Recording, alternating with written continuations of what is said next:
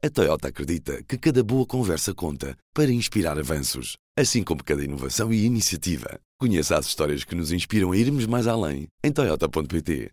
Nos seus ouvidos, o poder público.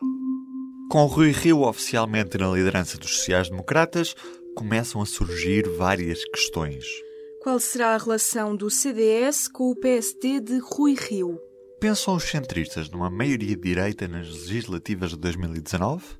E daqui a duas semanas, o CDS reúne-se no Congresso do Partido em Lamego. Por isso, nada melhor do que ouvir políticos do CDS acerca da relação com o novo PSD de Rio, as prioridades e aquilo que será a próxima reunião magna dos centristas. Neste episódio, falamos com Diogo Feio, antigo deputado centrista e atual diretor do Gabinete de Estudos do CDS. E damos também a palavra a Nuno Melo, eurodeputado centrista e vice-presidente do partido.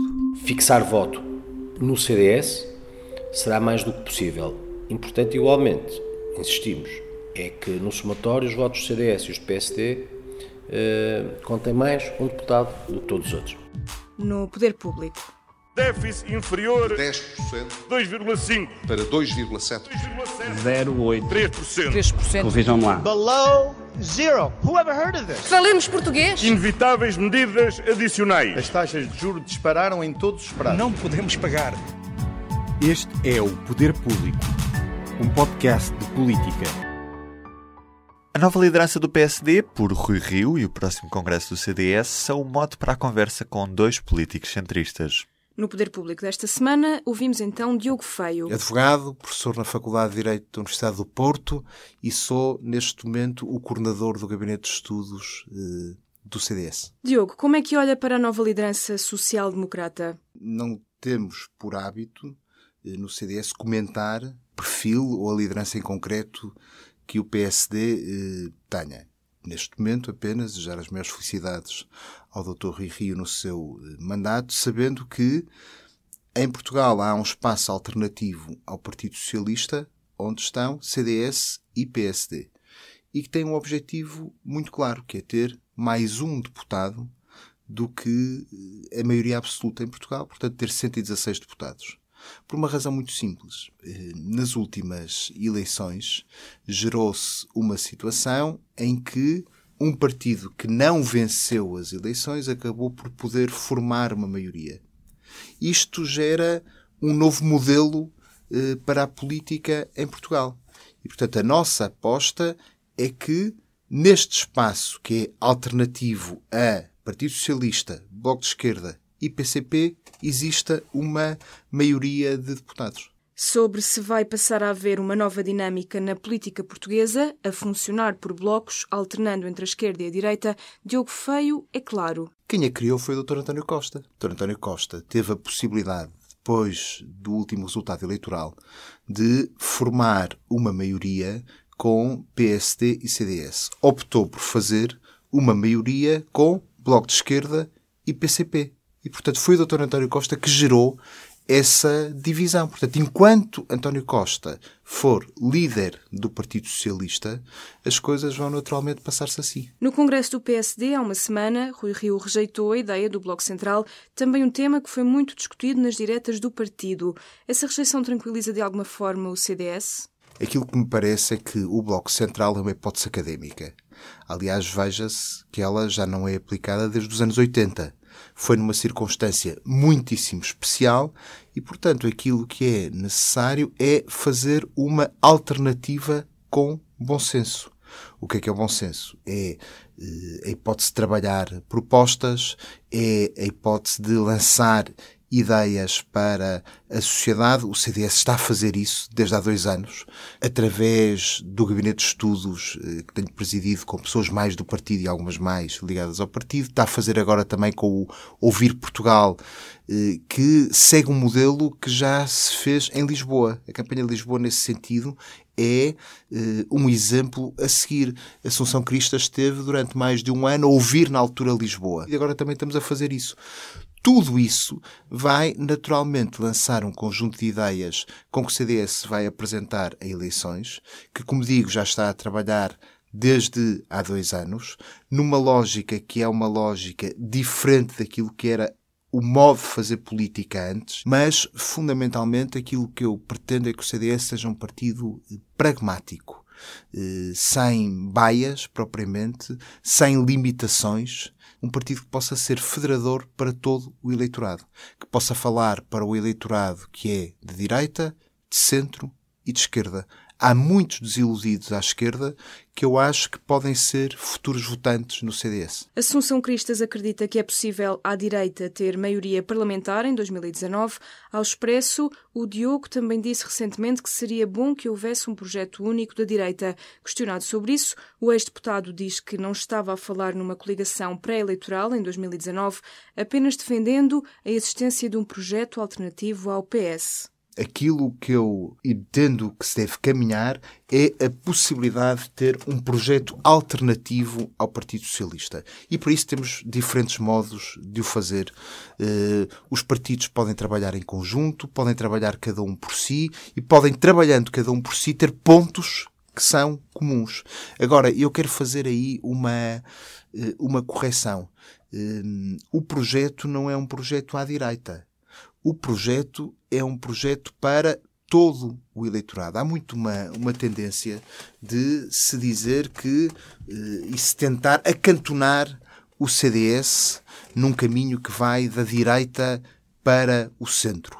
Eh, e o CDS cada vez mais deve ser um partido federador, cada vez mais deve ser um partido que fala para todo o eleitorado, cada vez mais deve ser um partido que tem que compreender que, curiosamente, o principal falhanço do atual governo tem a ver com políticas que nós pensaríamos à partida serem de esquerda e que estão relacionadas com o Estado Social e que estão relacionadas com eh, uma falta de preocupação que eu acho que é grave relativamente à qualidade e ao modo de funcionar dos serviços públicos. Então o CDS quererá concorrer sozinho?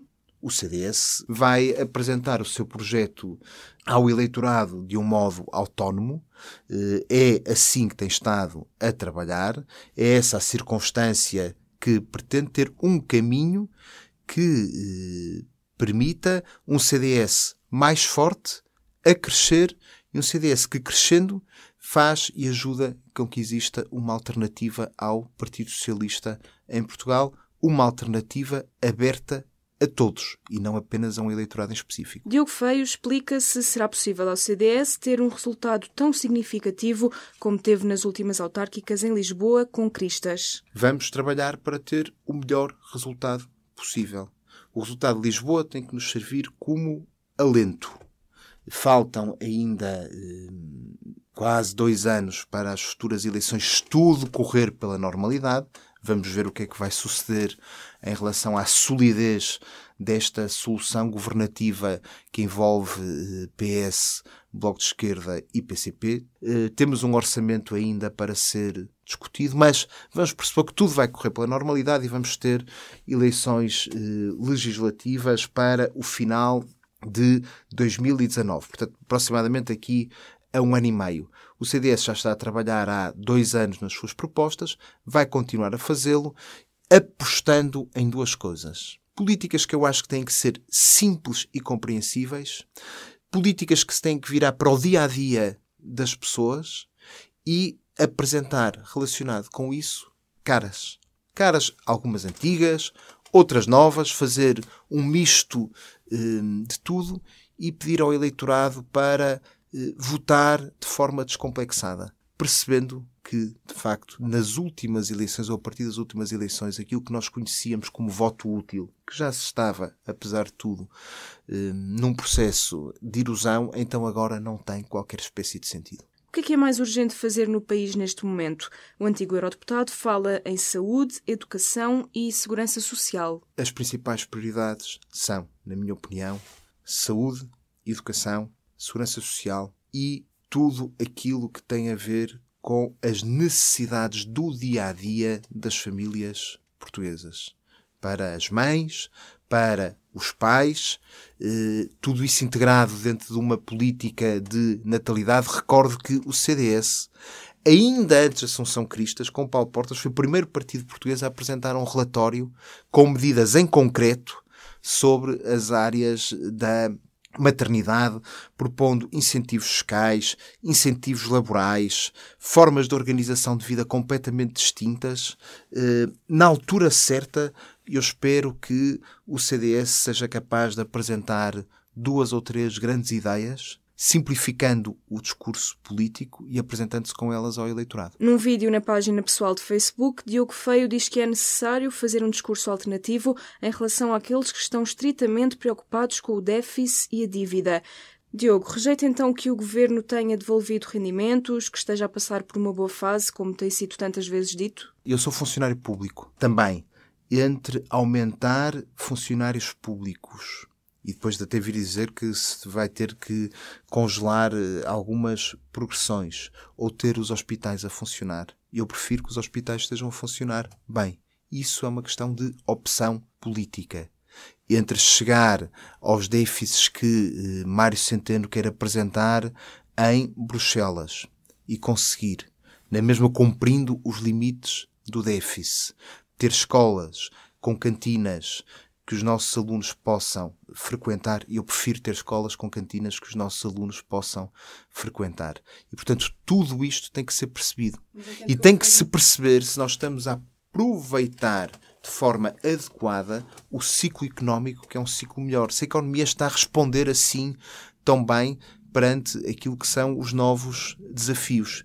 E tudo isso são, na minha opinião, problemas que a governação de António Costa não está a conseguir resolver por uma questão muito simples, se quiser. António Costa está verdadeiramente preocupado em gerir o seu dia eh, seguinte. Ao domingo está preocupado com a segunda-feira, à segunda-feira está preocupado com a terça. Mas não consegue ultrapassar aquela semana. Porquê? Porque tem que gerir uma coligação que é contra a natura e que o sustenta. O país precisa de quem tenha a cabeça fria não para gerir politicamente, mas para governar. Isso tem-se sentido eh, muito pense que António Costa, quando se fala em reformas da, da segurança social, da educação, da saúde, e o CDS tem apresentado inúmeras eh, soluções no Parlamento, sistematicamente as rejeita. Se nós hoje ainda não temos acordos que sejam de médio prazo, há um grande responsável por isso, António Costa, que não tem qualquer interesse neles. Ouvimos agora Nuno Melo. Sou vice-presidente do CDS e eurodeputado. Assunção Cristas acredita ser possível à direita ter maioria parlamentar em 2019. Para Nuno Melo, passamos agora a falar em blocos, o da esquerda e o da direita parlamentar. Pensar a política hoje em dia em Portugal numa lógica de blocos de centro-esquerda e de centro-direita é uma inevitabilidade dos tempos, que resulta de uma solução que tem no governo um partido que perdeu eleições, suportado por dois outros que perderam igualmente eleições, o que significa que não basta, a partir de agora, apenas vencer eleições. No passado foi assim. O Partido Socialista já governou como outros partidos em governos minoritários, mas que venceram as eleições.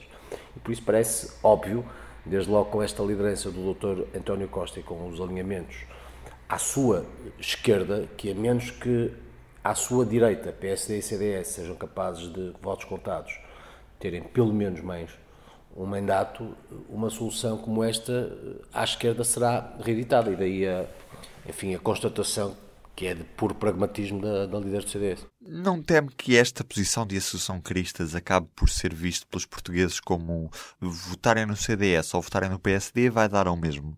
Ficamos a saber a resposta já a seguir. Mas antes disso, há mais programas para descobrir. Em público.pt barra podcasts pode ouvir sobre política, desporto, questões de género ou humor porque o público fica no ouvido. Perguntávamos a Nuno Melo se as palavras de Assunção Cristas podiam ser vistas pelos portugueses como um votarem no CDS ou votarem no PSD vai dar ao mesmo. Não, acho exatamente o contrário. Significa acabar com a lógica de voto útil, porque vivemos muitos anos e muitos ciclos em que pessoas que gostariam de votar no CDS, não raras vezes optavam por votar no PSD, achando que concentrando aí votos garantiriam uh, a vitória e a alternativa em relação uh, à esquerda. Ora, uh, isso penalizava-nos. E como se percebe hoje, não basta ao PSD ou ao CDS vencerem eleições para poderem governar, e assim sendo, esta nova lógica tem, para mim, ou na minha perspectiva, única, uma única vantagem: é de acabar, em certa medida, com essa lógica de voto útil, podendo o eleitorado de centro-direita, desde logo, votar e centrar o seu, a sua escolha naquela que é a sua opção natural, partidária, porque sabe que tudo somado esse resultado é que contará. E o CDS é a escolha natural da direita portuguesa? O CDS é um dos partidos escolha natural da direita portuguesa. O CDS é um partido fundador da democracia, de matriz personalista, humanista, democrata cristã, que uh, tem, uma, tem um posicionamento ideológico, político e partidário que, na sua matriz, uh, é atual hoje, como foi, por exemplo, quando votamos a, a primeira Constituição, uh, com argumentos que os outros partidos uh, não entendiam porque se realinhavam num discurso revolucionário de matriz coletivista, mesmo no próprio PSD. E por isso, enfim, isto para lhe dizer que o CDS representa uma certa forma de ver o mundo e de perceber o país e de fazer política que nenhum outro, país, que nenhum outro, partido, nenhum outro partido representa. O CDS é um partido de centro-direita, volto a dizer, conservador, democrata cristão, coisa que seguramente o PSD não é. Em relação ao estado atual do CDS, o eurodeputado mostra-se feliz com o que chama de bom momento do partido. Porque os partidos também são feitos de pessoas. Acho que, francamente, o CDS vive um momento bom, com uma liderança muito capaz, cuja presidente foi a votos em Lisboa, garantindo o melhor resultado desde o 25 de abril na capital ehm, e com um partido muito motivado genericamente. Dia 10 e 11 de março, Lameco recebe o Congresso do CDS. Nuno, vai apresentar uma moção ao Congresso. Vou apresentar uma moção sobre a Europa porque, como faz sentido, sou eurodeputado e o próximo ciclo eleitoral é o das eleições europeias. E, e nessa medida seria estranho que eu apresentasse uma moção de outra de outra natureza, é sobre a Europa que quer falar e sobre o papel de Portugal na Europa, quando tanto se joga, quando do ponto de vista geoestratégico há escolhas decisivas dos próximos tempos, num tempo de mandato em que hum, tantas crises se revelaram com tanto impacto hum, para Portugal, para a Europa e até para o mundo, do Brexit aos refugiados, à dimensão terrorista, à exceção dos movimentos hum, extremistas. Já agora, Portugal não fica subrepresentado com esta nova distribuição de lugares pós-Brexit? Todos nós desejaríamos que Portugal tivesse ou elegesse mais eurodeputados. Mas o que é facto é que no Parlamento Europeu existe uma regra que é da chamada proporcionalidade regressiva. Porque os países já estão representados em função da sua dimensão eh, no Conselho, eh, com mais votos do que aquilo que seria suposto. No Parlamento Europeu, os países mais pequenos têm uma maior representação, eh, de forma que foi acordada e assente como fator compensador. Portugal tem vindo a perder eurodeputados, mas também temos que ter em conta que têm acontecido alargamentos. E há países maiores que são altamente prejudicados. Casos da França ou da Espanha, desde logo, são países com muito peso dentro da União Europeia. E, portanto, quando o Brexit acontece eh, nós temos que perspectivar as várias opções em cima da mesa. Soluções que iam desde a supressão do número de eurodeputados referente ao Reino Unido ou até à distribuição proporcional dos 73 deputados que iam deixar de ser eleitos pelo Reino Unido. Encontrou-se uma solução que me parece eh, razoável, que é de uh, cativar metade dos eurodeputados britânicos no seu número para futuros alargamentos e utilizar uh, os outros para compensar os tais países que são prejudicados. Enfim, e essa é uma forma, nessa medida equilibrada, que eh, pelo menos não nos prejudica, quando no início da legislatura a perspectiva antecipada era de que provavelmente na eleição seguinte teríamos que eleger menos eurodeputados. Voltando a Portugal, a relação com o PSD de Rio vai ser diferente daquela que foi a relação com o PSD de Passos Coelho? PSD é um partido amigo, no sentido que tem sido parceiro natural em muitas coligações e estamos coligados com o PSD em autarquias pelo país fora, algumas das mães das maiores do ponto de vista da sua dimensão e da sua, e da sua população. E, portanto, nós estamos inevitavelmente destinados ou condenados a entender-nos não, é? não seria normal que tivéssemos uma fratura do ponto de vista nacional quando todos os dias temos vereadores nossos, deputados municipais nossos, membros das Assembleias de Freguesia que interagem. Esta é uma nova liderança que se está a redefinir. O Dr. Rui Rio teve sempre uma boa relação com o CDS. Eu gostava de sublinhar que o Dr. Rui Rio foi Presidente da Câmara do Porto em coligação com o CDS. O Dr. Álvaro Castelo Branco, por exemplo, que é, é, que é, que é deputado da Assembleia da República, foi Vice-Presidente eh, num executivo do Dr. Rui Rio, tal qual foi também Presidente da Assembleia Municipal. E, portanto, há um trajeto vivido com o Dr. Rui Rio eh, antes de ser Presidente do o secretário-geral do, do, do, do, PSD, que nos fazem ver uma, uma boa relação que é que é natural e nós não nos enganamos exatamente em, em relação àquilo onde estamos e ao que queremos.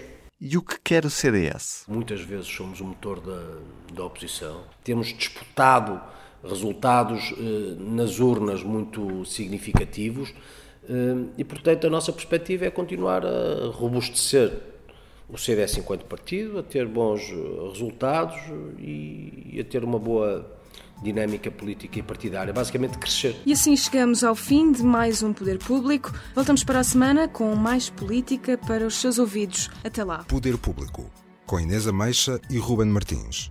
Subscreva estes e outros programas no iTunes, SoundCloud e aplicações móveis. A Toyota acredita que cada boa conversa conta para inspirar avanços, assim como cada inovação e iniciativa. Conheça as histórias que nos inspiram a irmos mais além em Toyota.pt.